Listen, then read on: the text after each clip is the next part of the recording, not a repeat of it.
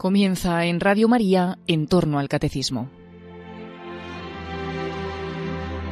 Les estamos ofreciendo en varios sábados consecutivos la reposición de varios programas de vida en Cristo sobre la virtud teologal de la esperanza.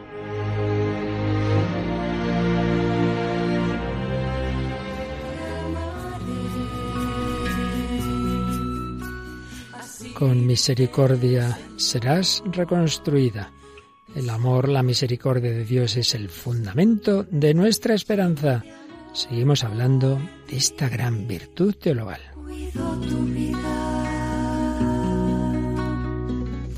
Con amor eterno te amo.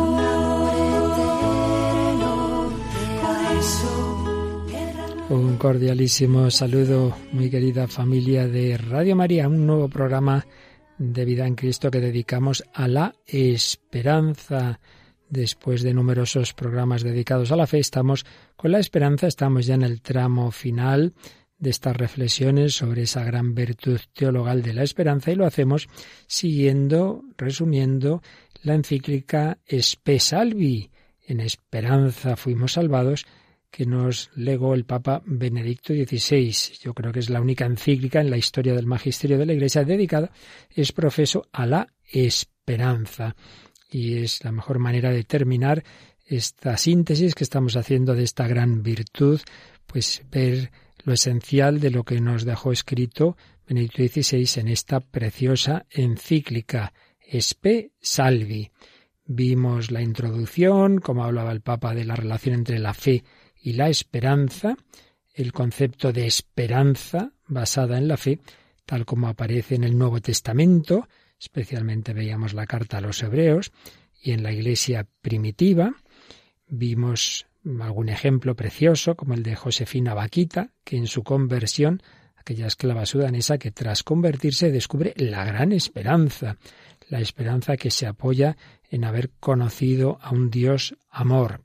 Nos preguntábamos qué es la vida eterna, la vida eterna, dado que la fe es sustancia de la esperanza, la esperanza nos lleva a mirar hacia esa eternidad, que no es eh, la prolongación día tras día de esta vida de aquí, sino algo mucho más grande. Nos preguntábamos también si es individualista la esperanza cristiana. Veíamos que no, que no lo es, que la esperanza cristiana se apoya en ese Dios que es comunión y que nos invita a la comunión de unos con otros. Y estábamos ya en cómo tras una civilización eh, realmente imbuida de las virtudes cristianas, edificadas sobre la mentalidad cristiana, con todas las limitaciones que siempre tenemos, pero sin duda desde esas claves, la civilización cristiana, pues poco a poco fue siendo sustituida toda esa mentalidad por las ideas modernas, ilustradas, en las que se fue eh, produciendo una transformación de la fe y esperanza en Dios, en Cristo, en la vida eterna, se fueron transformando en una fe y esperanza en el progreso, en la humanidad, en la razón, en la ciencia. Es lo que estuvimos viendo el último día de una manera resumida, porque aquí sobre todo queremos ir al concepto cristiano de esperanza y esa relación con el mundo moderno lo habíamos tratado en otro programa, el hombre de hoy y Dios. Pero aún así vimos pues varias de las ideas que nos indicaba con su habitual profundidad Benedicto XVI. Y ahí nos habíamos quedado un poquito a medias porque vamos a retomar la encíclica en el número 24, donde pues mm, dialogando con ese concepto de esperanza del mundo moderno, Benito XVI nos muestra la verdadera fisonomía de la esperanza cristiana. Y hace una reflexión muy interesante. El hombre de hoy tiene ese mito del progreso, siempre vamos a estar mejor, se presupone que porque estemos en el siglo XXI estamos mejor que en el XX, mejor que en el XIX, mejor que en el XVIII, y claro, decía Benedicto XVI. Eso de un progreso acumulativo, de que siempre lo posterior es mejor que lo anterior, eso solo es real en lo material. En el ámbito material, en el ámbito de la técnica, ahí sí es evidente, la técnica siempre avanza, siempre va a más, pero no es nada claro que eso sea así en el ámbito de la conciencia ética. Si en el siglo XXI es evidente que tenemos mucha más técnica que en el siglo XVI, no es nada evidente que tengamos mucha mejor conciencia moral que en ese siglo, de ninguna manera. Si en lo técnico hay un progreso acumulativo, no existe una posibilidad similar de incremento en el ámbito moral. De ninguna manera podemos asegurar que el hombre de un siglo posterior sea mejor, sea más hombre, sea más ético que el hombre de un siglo anterior.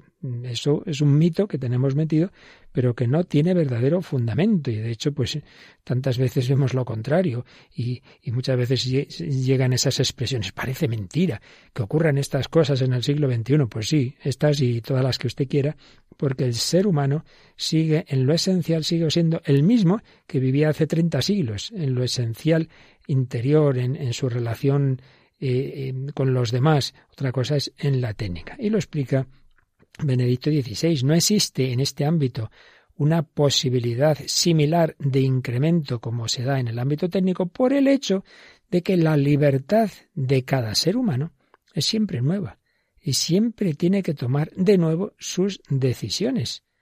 Y claro, cada generación tiene que tomar sus decisiones. La libertad presupone que en las decisiones fundamentales cada hombre y cada generación tenga un nuevo inicio. Es verdad que las nuevas generaciones pueden construir y deben hacerlo a partir de los conocimientos y experiencias de las generaciones anteriores, deben aprovecharse del tesoro moral de toda la humanidad. Sí, pueden, pero también pueden rechazar ese tesoro, pueden rechazar esa experiencia y tantas veces lo hemos visto que eso se ha producido porque todo ese ámbito, todo ese tesoro moral no tiene la misma evidencia que los inventos materiales. A nadie se le ocurriría ir para atrás en los temas técnicos, pero sí que, por desgracia, vamos para atrás muchas veces en los temas éticos, sin ir más lejos, cuando se ha dado la generalización terrible del aborto que se da en nuestra época. Desde luego en otras épocas había abortos, pero algo individual, no, no esta auténtica plaga y genocidio el tesoro moral de la humanidad no está disponible con la misma facilidad con que lo están los instrumentos técnicos. No, existe ese tesoro como una invitación a la libertad, como una posibilidad, pero no como algo que se siga sin más. Lo cual implica dos consecuencias que señalaba esta encíclica Spe Salvi. En primer lugar, que el recto estado de las cosas humanas, el bienestar moral del mundo, nunca puede garantizarse simplemente a través de estructuras. Ya verás, vamos a dejar aquí todo muy organizadito, con tales estructuras políticas, económicas, jurídicas, y ya está. Todo va a ir estupendamente y nadie va a hacer cosas malas. De eso nada. Las estructuras son importantes, claro que sí, son necesarias, pero no pueden ni deben dejar al margen la libertad del hombre. Incluso las mejores estructuras funcionan únicamente cuando existen en una comunidad unas convicciones vivas capaces de motivar a los hombres para adherirse libremente al ordenamiento comunitario. Y una convicción no existe por sí misma, sino que ha de ser conquistada comunitariamente siempre de nuevo. Primera consecuencia. Mm, simplemente porque haya buenas estructuras no podemos asegurar que los hombres vayan a actuar bien. Y en segundo lugar, como el hombre sigue siendo libre y su libertad es frágil, nunca existirá en este mundo el reino del bien definitivamente consolidado. Esas promesas de las ideologías modernas, llegaremos al paraíso en la tierra, ya, ya. Esas promesas acaban en el infierno en la tierra. Es así. Y estos, estas dos consecuencias ya se han cumplido muchas veces. Existe un determinado eh, país con una serie de injusticias, llega una revolución. Entonces dice, ya verás ahora con este cambio de estructuras, hemos echado a los opresores de antes, sí, y vuelve a darse otra estructura distinta y ahora son otros los opresores. Los que estaban abajo están arriba, pero pasa lo mismo. Y entonces se quita la libertad a los que no piensen como ellos y en nombre de esa revolución pues se acaba con la libertad, con lo cual ya, ya para empezar esa sociedad no puede ser buena si está hecha con hombres sin libertad. No, no podemos esperar que exista ya una sociedad perfecta. Y esto hay que aplicarlo a todo. ¿eh? Una congregación religiosa, eh, por muy buenas reglas que tenga, por muy buen espíritu, pues Lo normal es que haya épocas de relajación, épocas de ir a menos, y esto pasa en todo, porque estamos aquí en la tierra, esto no es el cielo, el hombre es frágil, el hombre es libre, pues está bien que sea libre, y hay que, hay que ser conscientes de que eso implica, esa libertad implica que podemos usarla mal. Por eso, quien promete un mundo mejor, que duraría para siempre, dice Benedicto XVI, está haciendo una falsa promesa pues ignora la libertad humana. La libertad debe ser conquistada para el bien una y otra vez, una y otra vez. Esto vale también para la educación de niños, jóvenes. Nunca pensemos, uy, este está ya tan educado que ya siempre va a actuar bien. Pues no. O este seminarista, este siempre va a ser un sacerdote estupendo. Pues al cabo de los años podemos caer. Nadie está ya definitivamente asentado en el bien. Y si pensamos que por poner unas normas, unas estructuras, eh, que establezcan de manera definitiva una determinada condición del mundo, ya todo va a ir bien, pues es negar la libertad humana, con lo cual ya para empezar no serían buenas estructuras. Por ello, por ello, cada generación, dice el número 25 de Spesalvi, cada generación debe buscar nuevamente rectos ordenamientos. Es una tarea que nunca se puede dar por definitivamente concluida. Las buenas estructuras ayudan, pero por sí solas no bastan. El hombre nunca puede ser redimido solamente desde el exterior. La doctrina social de la Iglesia lo ha repetido muchas veces. Sí, hay que hacer cambios, hay que poner buenas normas, buenas estructuras. Sí, sí, todo eso está muy bien. Pero si los corazones de los hombres no cambian, lo decía también Benedicto XVI en su libro Jesús de Nazaret, que cuando se envía ayuda material eh, a países que llamamos del tercer mundo, simplemente la ayuda material. Si los que están rigiendo esos países están corrompidos, pues se quedan con esa ayuda material. La mera ayuda material no sirve si no hay personas convertidas, transformadas, si no hay corazones generosos. No podemos pretender que haya justicia sin hombres justos. Es algo muy de sentido común y que se olvida. No puede haber justicia sin hombres justos. Simplemente unas normas, un Estado con un montonazo de, de reglas y de estructuras, pues lo que hace es acabar con la libertad, pero no por ello consigue la justicia. El hombre nunca puede ser redimido solo desde fuera, solo con normas. Por eso Francis Bacon y los seguidores de, de la corriente de pensamiento moderno inspirado en él se equivocaban al considerar que el hombre sería redimido por medio de la ciencia. Ya dice eh, Spesalvi que con esa expectativa se pide demasiado a la ciencia. La ciencia nos ayuda, está estupendamente, pero no esperemos que vaya a salvarnos, que vaya a darnos la plenitud, que vaya a darnos la felicidad. Un error del pensamiento moderno que, por otro lado, también afectó en cierto modo al cristianismo moderno, que ante sus éxitos de la ciencia quizás se concentró mucho en el individuo y en su salvación y, redujo el horizonte de, su esperanza. Pero el número 26 de Espesalvi, que es realmente precioso, es, es la clave quizá de esta parte de la encíclica, nos dice así, no es la ciencia la que redime al hombre, el hombre redimido por el amor. Y esto vale incluso en el ámbito puramente mundano, en el sentido de que cuando uno experimenta un gran amor en su vida, es como un momento de redención, que da un nuevo sentido a su existencia. Un niño que es querido por sus padres, esos padres que tienen ese hijo al que quieren, ese, ese amigo grande que te ayuda en un momento muy difícil, ese enamoramiento, ese matrimonio, son momentos de plenitud como de redención. Pero el hombre que se queda tan contento ante esos descubrimientos del amor humano, pronto se da cuenta también de que ese amor que se le ha dado por sí solo no soluciona el problema de su vida para siempre, es un amor frágil, es un amor frágil. Cuántas decepciones en amores que parecían para siempre, ¿verdad? Siempre el amor es frágil y, por supuesto, siempre tiene el límite de la muerte. Es un amor frágil que puede ser destruido por la muerte. No va a haber nada ni nadie para siempre y, y totalmente seguro. El ser humano necesita un amor incondicionado. Necesita esa certeza que le hace decir ni muerte ni vida, ni ángeles ni principados, ni presente ni futuro, ni potencias, ni altura, ni profundidad, ni criatura alguna podrá apartarnos del amor de Dios manifestado en Cristo Jesús, Señor nuestro. Pero esto lo dijo alguien que conoció ese amor, que era San Pablo, y nos lo escribe en Romanos 8, 38, 39.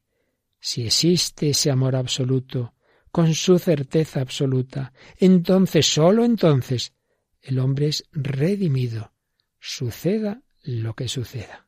Entonces sí, el amor sí que nos salva. Esto es lo que debemos entender cuando decimos que Jesucristo nos ha redimido. Por medio de él estamos seguros de Dios, de un Dios que no es una lejana causa primera del mundo, porque su Hijo unigénito se ha hecho hombre, y cada uno puede decir, vivo de la fe en el Hijo de Dios, que me amó hasta entregarse por mí.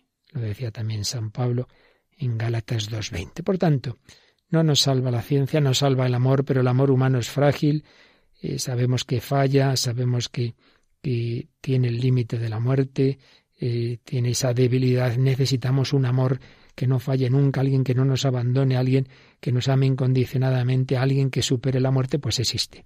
Es el amor de Dios y se ha hecho cercano, se ha hecho humano, porque ese amor de Dios se ha hecho carne en el corazón de Cristo. Existe ese amor absoluto, un amor personal, un amor a mí. Cristo me amó y se entregó a la muerte por mí. Por eso podemos y debemos estar seguros de ese Dios que está con nosotros, que está contigo. Y entonces sí que existe la posibilidad de esa esperanza total porque Dios está contigo.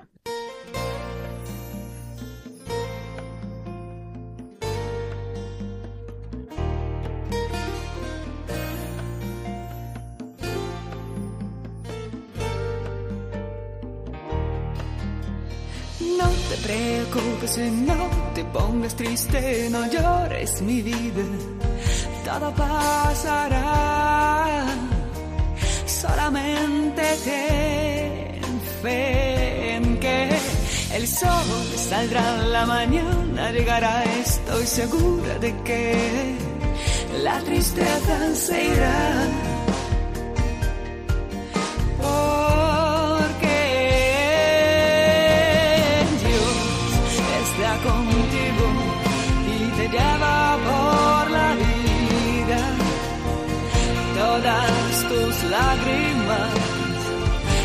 Secará, te sonreirá y te dirá, niño mío, soy tu papá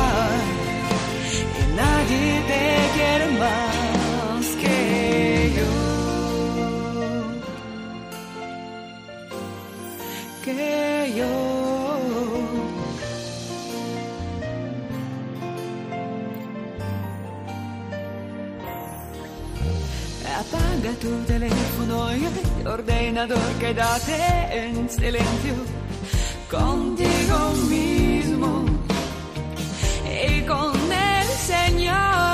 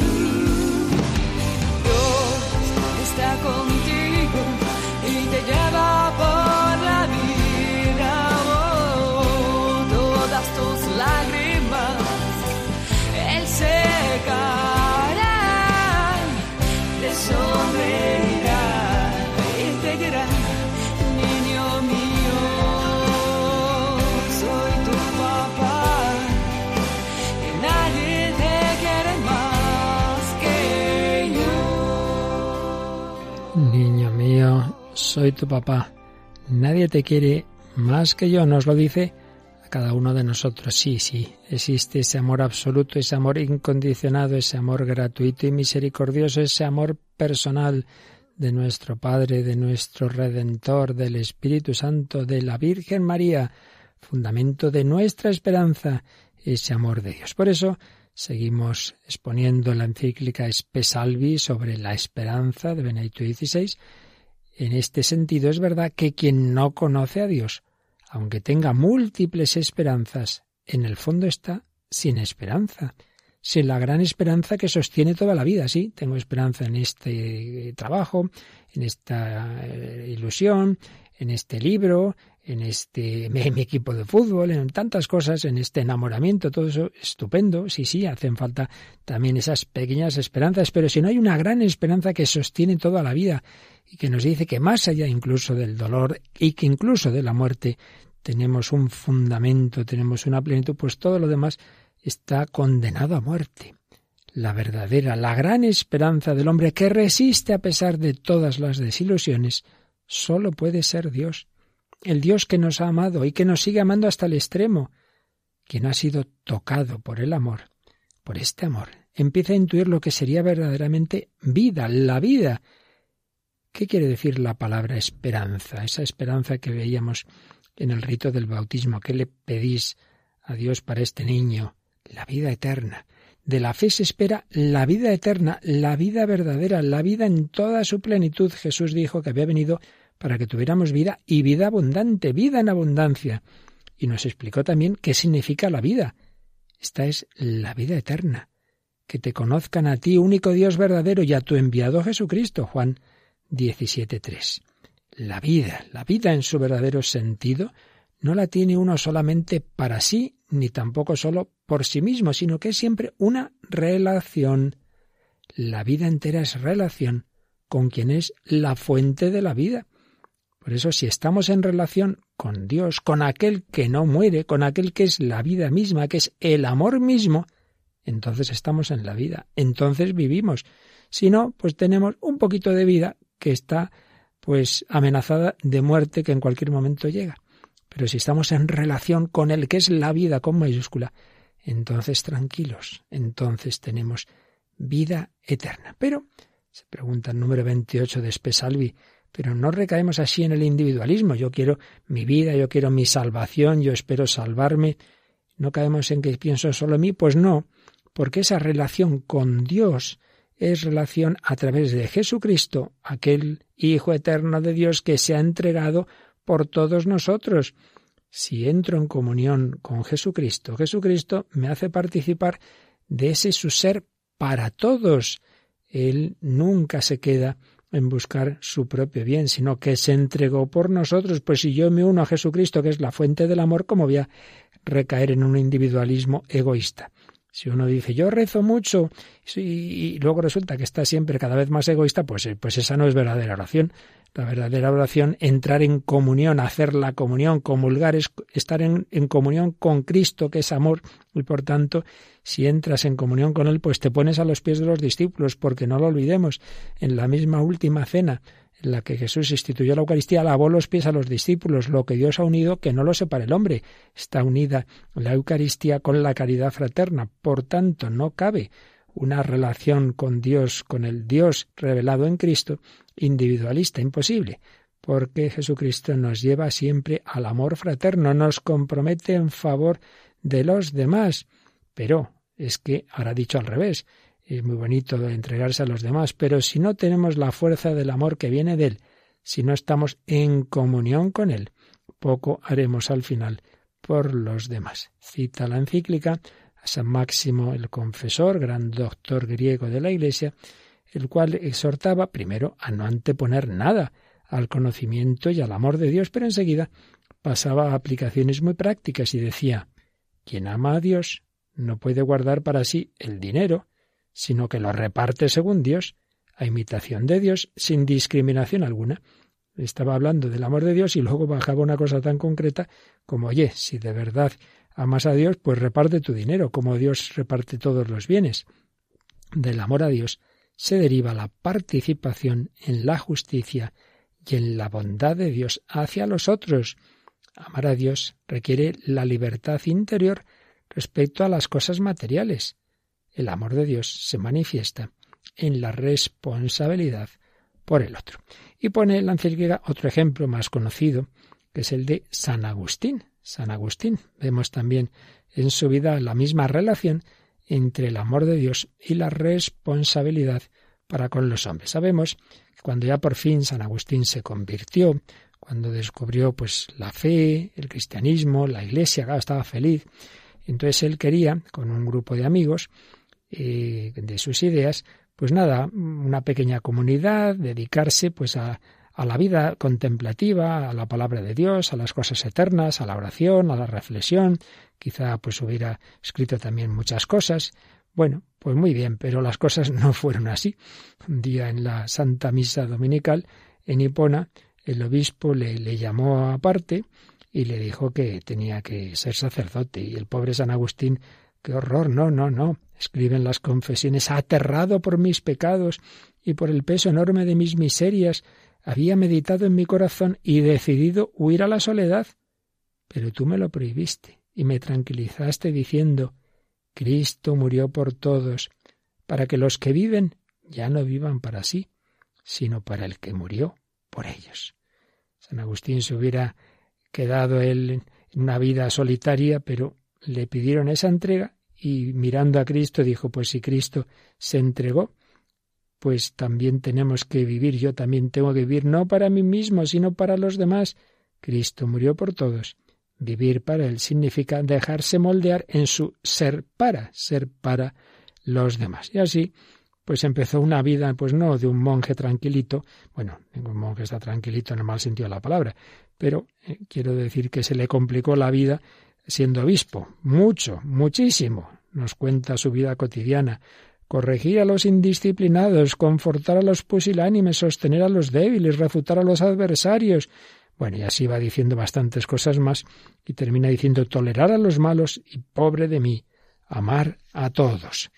Pues sí, por eso escribía, es el Evangelio lo que me asusta, ese temor saludable, dice Benedicto XVI, tan amante de San Agustín, por cierto, que nos impide vivir para nosotros mismos y que nos impulsa a transmitir nuestra común esperanza. Y de hecho, eso es lo que también buscaba San Agustín en el momento que le tocó vivir. Se estaba cayendo el imperio romano, estaban llegando los bárbaros a África, todo el mundo estaba temblando, perdiendo la esperanza. San Agustín quiso transmitir esperanza, pero la esperanza, no la esperanza humana de que el imperio romano iba a mantenerse, sino la esperanza que le venía de la fe y que, a pesar de su carácter introvertido, le hizo capaz de participar con todas sus fuerzas en la vida de la ciudad, en la edificación de la ciudad, pero siempre desde esa fe. Por eso escribirá Cristo intercede por nosotros. De otro modo, desesperaría. Porque muchas y grandes son mis dolencias.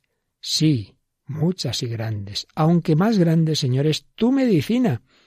De no haberse hecho carne tu verbo y habitado entre nosotros, hubiéramos podido juzgarlo apartado de la naturaleza humana y desesperar de nosotros. Pero San Agustín conoció a Cristo, conoció al Verbo hecho carne, y eso le dio esperanza en medio de los muchísimos problemas y en medio del hundimiento de aquella civilización. Gracias a su esperanza, Agustín se dedicó a la gente sencilla y a su ciudad, renunció a su nobleza espiritual y predicó y actuó de manera sencilla para la gente sencilla. Pues sí, de la fe, Agustín recibió una esperanza para compartir con los demás. De ninguna manera se encerró en un plan de vida que a él le hubiera gustado más, hubiera estado, pues eso, tranquilamente con su contemplación, con sus lecturas, era un lector empedernido, con sus reflexiones, pero el Señor le pidió ser pastor en una época muy difícil, con una vida muy complicada. Pues bien, después de este itinerario, el número 30 y 31 de la encíclica hacen un resumen de lo que se ha visto hasta este momento. Así dice el número 30, resumamos. Y hace este resumen Benedicto XVI. A lo largo de su existencia, el hombre tiene muchas esperanzas, más grandes, o más pequeñas, diferentes según los periodos de su vida, pues ya lo sabemos. El niño pequeño, pues a ver, espero estos regalos, espero tal cosa, tal otra, el, adolescente, el joven, el que se va a casar, el, el que llega a su primer trabajo, diferentes esperanzas, que son buenas, porque vivimos en este mundo y Dios quiere que tengamos esas esperanzas. Pero hay que saber que siempre son limitadas, que siempre pues están abocadas en muchas ocasiones a la decepción. Dice la encíclica, a veces puede parecer que una de estas esperanzas llena al hombre totalmente y que no necesita de ninguna otra. En la juventud puede ser la esperanza del amor grande y satisfactorio, la esperanza de cierta posición en la profesión, de uno u otro éxito determinante para el resto de la vida. Sin embargo, cuando estas esperanzas se cumplen, se ve claramente que esto en realidad no lo era todo. Está claro que el hombre necesita una esperanza que vaya más allá. Es evidente que sólo puede contentarse con algo infinito, algo que será siempre más de lo que nunca podrá alcanzar. Es, una paradoja. El hombre parece que ya, ya, ya lo ha conseguido lo que buscaba y se le vuelve a quedar eso corto. Entonces busca otra cosa y otra cosa. Necesita algo más grande. Entonces parece que nunca lo alcanzamos. Y en este sentido, la época moderna pensó que sí, desarrolló esa esperanza de la instauración de un mundo perfecto, que parecía que iba a lograrse gracias a la ciencia y a una política fundada científicamente. Y de esa manera, la esperanza bíblica del reino de Dios ha sido reemplazada en el pensamiento moderno por la esperanza del reino del hombre, por la esperanza de un mundo mejor, que sería el verdadero reino de Dios. Parecía que esta era la esperanza grande y realista, la que el hombre necesita, que sería capaz de movilizar todas las energías del hombre. Bueno, pues eso parecía, pero bien hemos ido comprobando, especialmente en el siglo XX, que esa esperanza de ese reino de Dios en la tierra se ha ido alejando cada vez más. Se tomó conciencia, en primer lugar, de que quizás podía ser una esperanza para los hombres del mañana, pero no para mí, pues todos esos grandes ideólogos decían, llegará, llegará esa sociedad perfecta, no la veremos, nosotros nos toca ahora luchar, o sea, para ya no es para mí, será para otros. Pero también se ha ido viendo que eso tampoco iba a ser para otros, sino que cada vez se llegaba a situaciones de menos libertad, de más injusticia. Aparte de que una esperanza que no se refiere a mí personalmente, ni siquiera es una verdadera esperanza. Y además, como decimos, era una esperanza contra la libertad, porque la situación de las realidades humanas depende en cada generación de la libre decisión de los hombres que pertenecen a ella. No puedo poner unos límites que hagan imposible que mañana el hombre haga tal cosa, tal otra. La libertad siempre la va a tener y un mundo sin libertad, pues ya para empezar, no sería un mundo bueno. Y así, aunque sea necesario, claro que sí, un empeño constante por intentar mejorar el mundo, hay que tener claro que ese mundo mejor del mañana nunca será el contenido propio y suficiente de nuestra esperanza. ¿Cuándo es mejor el mundo? Además, hay que preguntarse qué es lo que le hace bueno, según qué criterio se puede valorar si es bueno y por qué vía se puede alcanzar esta bondad. Más aún, nosotros necesitamos tener esperanzas, más grandes o más pequeñas, que día a día nos mantengan en camino. Pero, pero esas pequeñas esperanzas que son necesarias, sin la gran esperanza, la que fundamenta todo, la que supere todo lo demás, pues sin esa gran esperanza, las pequeñas no bastan.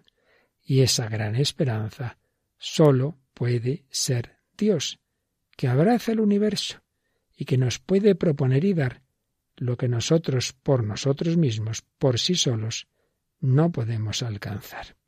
Y de hecho, el ser agraciado por un don forma parte de la esperanza. Dios es el fundamento de la esperanza. Obviamente no cualquier Dios, sino el Dios verdadero que tiene un rostro humano, que se ha manifestado en ese rostro de Cristo, que nos ha amado hasta el extremo, a cada uno en particular y a la humanidad en su conjunto. Es un amor personal y comunitario a la vez, a cada uno en particular y a la humanidad en su conjunto. Su reino no es un más allá imaginario, situado en un futuro que nunca llega. No, su reino empieza aquí.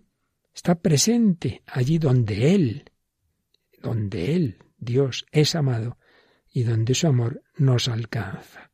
Solo su amor nos da la posibilidad de perseverar día a día sin perder el impulso de la esperanza en un mundo que por su propia naturaleza es imperfecto, sí. Aquí siempre hay que contar con la imperfección, con los límites. Esto es así. No seamos utópicos, pero a la vez no nos desanimemos, porque hay una gran esperanza que nos sostiene, porque en medio de este mundo está el Dios eterno, infinito y absoluto, porque caminamos hacia ese reino, porque sí, claro que vamos hacia ello, y claro que en Dios se va a alcanzar ese deseo de plenitud, pero a la vez con esa sencillez y limitación de esta vida que no nos agobia porque estamos como el niño pequeño en brazos de Dios. Su amor es para nosotros la garantía de que existe aquello que sólo llegamos a intuir vagamente, pero que a la vez lo esperamos en lo más íntimo de nuestro ser, la vida que es realmente vida. Sí, lo esperamos, confiamos, Dios es nuestro Padre, tenemos esa esperanza, esa alegría, como niños pequeños en sus brazos, por ello vamos a quedarnos otro momento de oración y con salmo le decimos al Señor que como niño en sus brazos queremos esperar en Él, solo en Él, con toda confianza.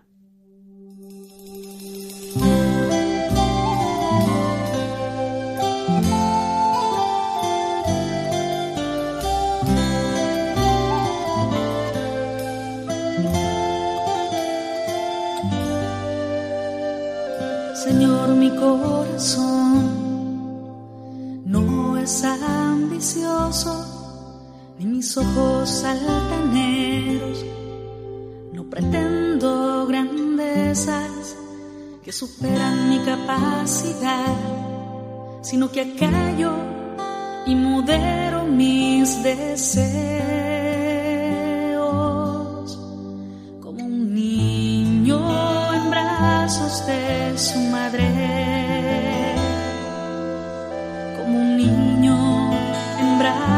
brazos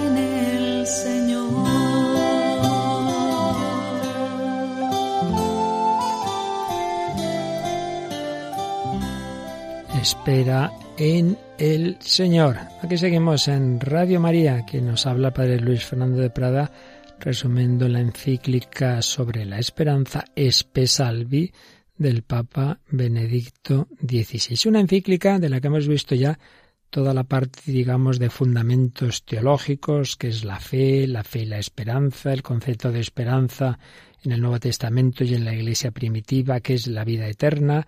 Ha respondido a esa pregunta de si es individualista la esperanza cristiana.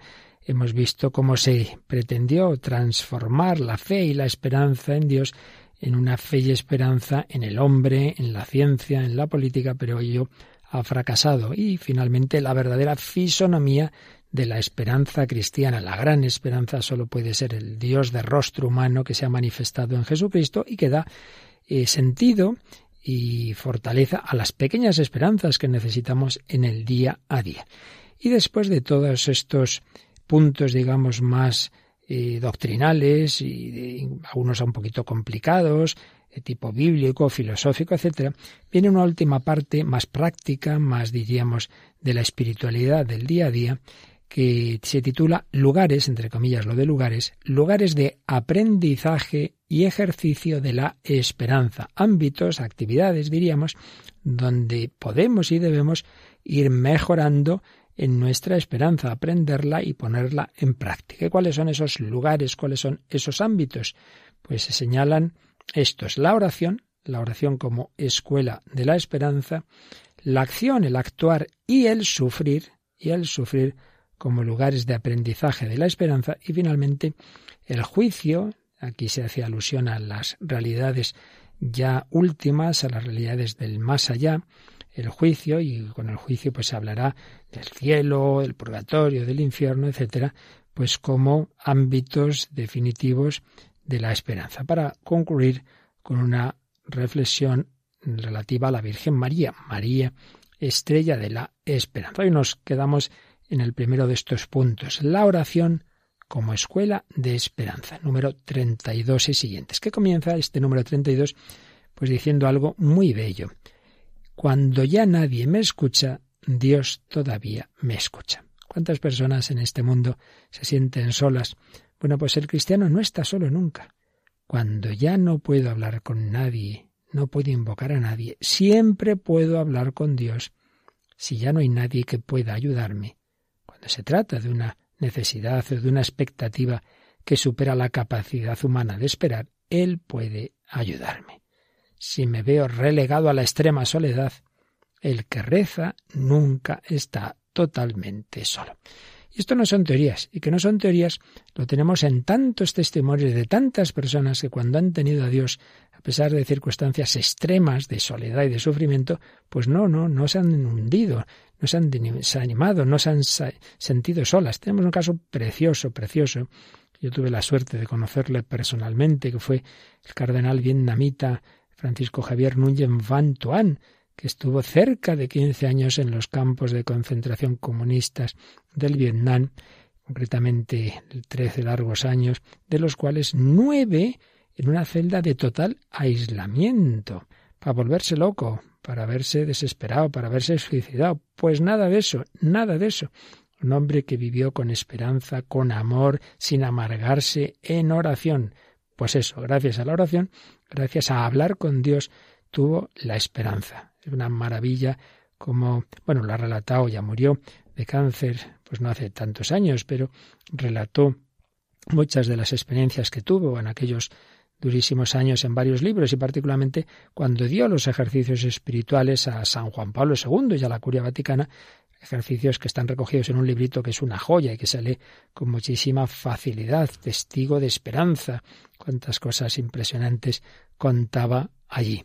Pues bien, también lo recogía su testimonio Benedicto XVI en esta encíclica Spesalivi a este propósito de la oración, como para el cardenal vietnamita, el que fue hecho cardenal después, él era eh, obispo allí en Vietnam, y cuando fue detenido, pues para él la escucha de Dios, el poder hablarle, fue una fuerza creciente de esperanza, de esa gran esperanza que no se apaga ni siquiera en las noches de la soledad. También San Agustín, que antes ha citado la encíclica, habla de la relación entre oración y esperanza. Por ejemplo, y es lo que cita el número 33, en una homilía sobre la primera carta de San Juan. Él decía que la oración es un ejercicio del deseo. El hombre ha sido creado para una gran realidad, para Dios mismo, para ser colmado por Él. El hombre está hecho para Dios. Pero su corazón es demasiado pequeño para ese Dios infinito. Entonces, ¿qué hay que hacer? Pues hay que ensanchar ese corazón. ¿Y cómo se ensancha? Bueno, pues Dios, retardando su don al hombre, ensancha el deseo. El hombre con el deseo ensancha el alma y ensanchándola, pues Dios hace al alma humana capaz de su don. Agustín se refiere a San Pablo que dice de sí mismo en la carta preciosa a los filipenses que vive lanzado hacia lo que está por delante, no se queda mirando hacia atrás. Y entonces San Agustín usa una imagen muy bella para describir ese proceso de ensanchamiento y de preparación del corazón humano. Dice, imagínate que Dios quiere llenarte de miel, un símbolo de la ternura y de la bondad de Dios. Si tú estás lleno de vinagre, ¿dónde pondrás la miel? El vaso, es decir, el corazón, tiene que ser antes ensanchado y luego purificado, es decir, liberado del vinagre y de su sabor. Eso requiere esfuerzo, eso es doloroso, pero sólo así se logra la capacitación para la que estamos destinados. Aunque aquí Agustín habla directamente sólo de la receptividad para con Dios, se ve claramente que con ese esfuerzo por liberarse del vinagre, el hombre no sólo se hace libre para Dios, sino que se abre también a los demás. Y es que sólo convirtiéndonos en hijos de Dios podemos estar con nuestro Padre común. Rezar no significa salir de la historia, retirarse en un rincón privado eh, de mi propia felicidad. No, no, no. Rezar es entrar en esa comunión con Dios, Padre común de todos. El modo apropiado de orar es un proceso de purificación interior que nos hace capaces para Dios y precisamente por eso capaces también para los demás. Esto es muy importante. ¿Cuánta gente piensa que el que reza y sobre todo los, los monjes y monjas de clausura, ah, es claro, están ahí a lo suyo, unos egoístas? De eso nada. La verdadera unión con Dios nos abre a los demás. En la oración, el hombre ha de aprender qué es lo que verdaderamente puede pedirle a Dios, lo que es digno de Dios. Ha de aprender que no puede rezar contra el otro o sin el otro. Ha de aprender que no puede pedir cosas superficiales y banales que desea en ese momento. No, no, la pequeña esperanza equivocada aleja al hombre de Dios. El hombre ha de purificar sus deseos y sus esperanzas. Debe liberarse de las mentiras ocultas con las que se engaña a sí mismo. Dios las escruta. Dice un salmo, ¿quién conoce sus faltas? Absuélveme de lo que se me oculta. Así ruega el salmista al Señor. Y es que no reconocer la culpa, la ilusión de inocencia, no me justifica, no me salva. ¿Sabéis por qué el hombre de hoy no quiere reconocer sus culpas? Porque si Dios no existe, ¿quién me va a perdonar? La incapacidad de reconocer en mí el mal es culpa mía y si Dios no existe, entonces quizás tengo que refugiarme en esas mentiras de creerme yo bueno, de no, es que yo no he tenido la culpa, es que son condicionamientos, es que fueron los demás. Claro, si no hay nadie que pueda perdonarme, pues me voy a quedar yo con mi culpa nadie que sea el verdadero criterio. En cambio, el encuentro con Dios despierta mi conciencia para que ésta ya no me ofrezca más una autojustificación, ni sea un simple reflejo de mí mismo y de los contemporáneos que me condicionan, sino que se transforme en capacidad para escuchar el bien mismo.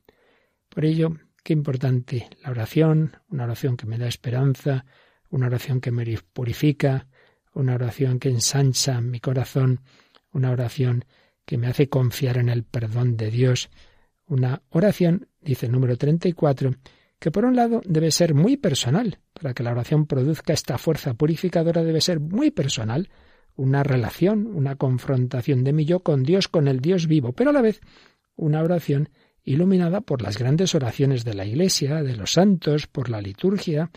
También Cardenal Bantuan Cuenta en su libro de ejercicios espirituales que en su vida hubo largos periodos que no se sentía capaz de hacer oración personal.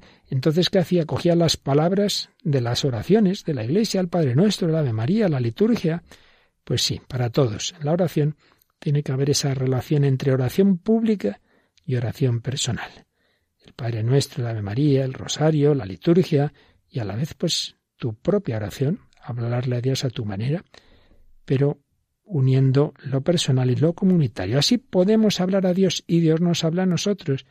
Y así se realizan en nosotros las purificaciones a través de las cuales llegamos a ser capaces de Dios e idóneos para servir a los hombres. Así nos hacemos capaces de la gran esperanza y nos convertimos en ministros de la esperanza para los demás, La esperanza cristiana es siempre esperanza para los demás. Y es esperanza activa, con la cual luchamos para que las cosas no acaben en lo que Kant llamó un final perverso. Es también esperanza activa, en el sentido de que mantenemos el mundo abierto a Dios, y sólo así permanece también como esperanza verdaderamente humana. La oración, pues, lugar fundamental para crecer en la esperanza y para transmitirla. Pues vamos a pedírselo al Señor que sepamos orar. Cuando te sientas solo, desanimado, reza, reza, acude al Señor. Seguiremos exponiendo lo que nos queda de esta preciosa encíclica Espesalvi sobre la esperanza, pero ahora nos quedamos recogiendo esta invitación a la oración. Sí, invoquemos al Señor, acudamos a Él, acudamos a María, vida, dulzura y esperanza nuestra, a rezar, a rezar.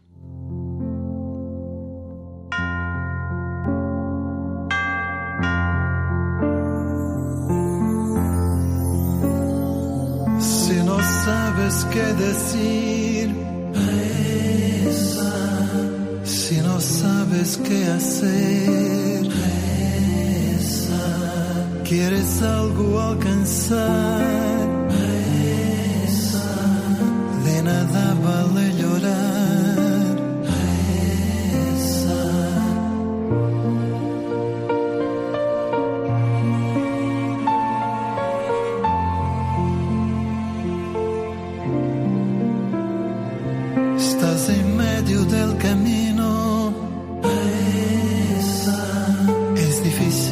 si estás solo.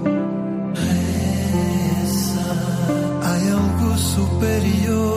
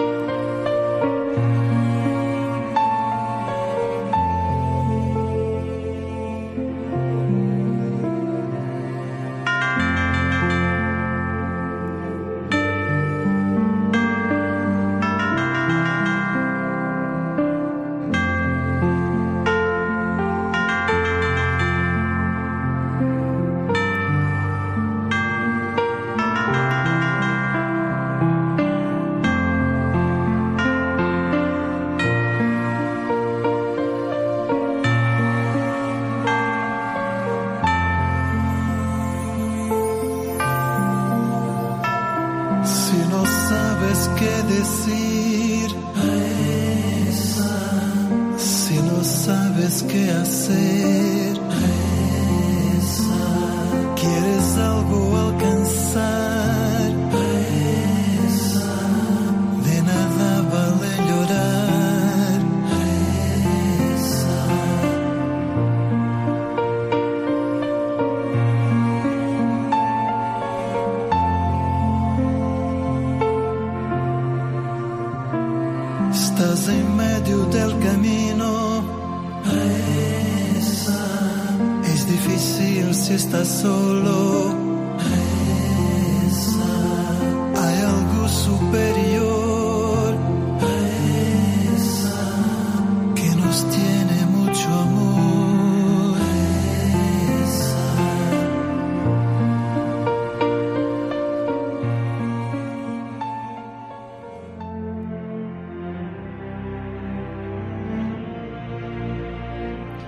Así finaliza en Radio María en torno al catecismo. Les estamos ofreciendo en varios sábados consecutivos la reposición de varios programas de vida en Cristo sobre la virtud teologal de la esperanza.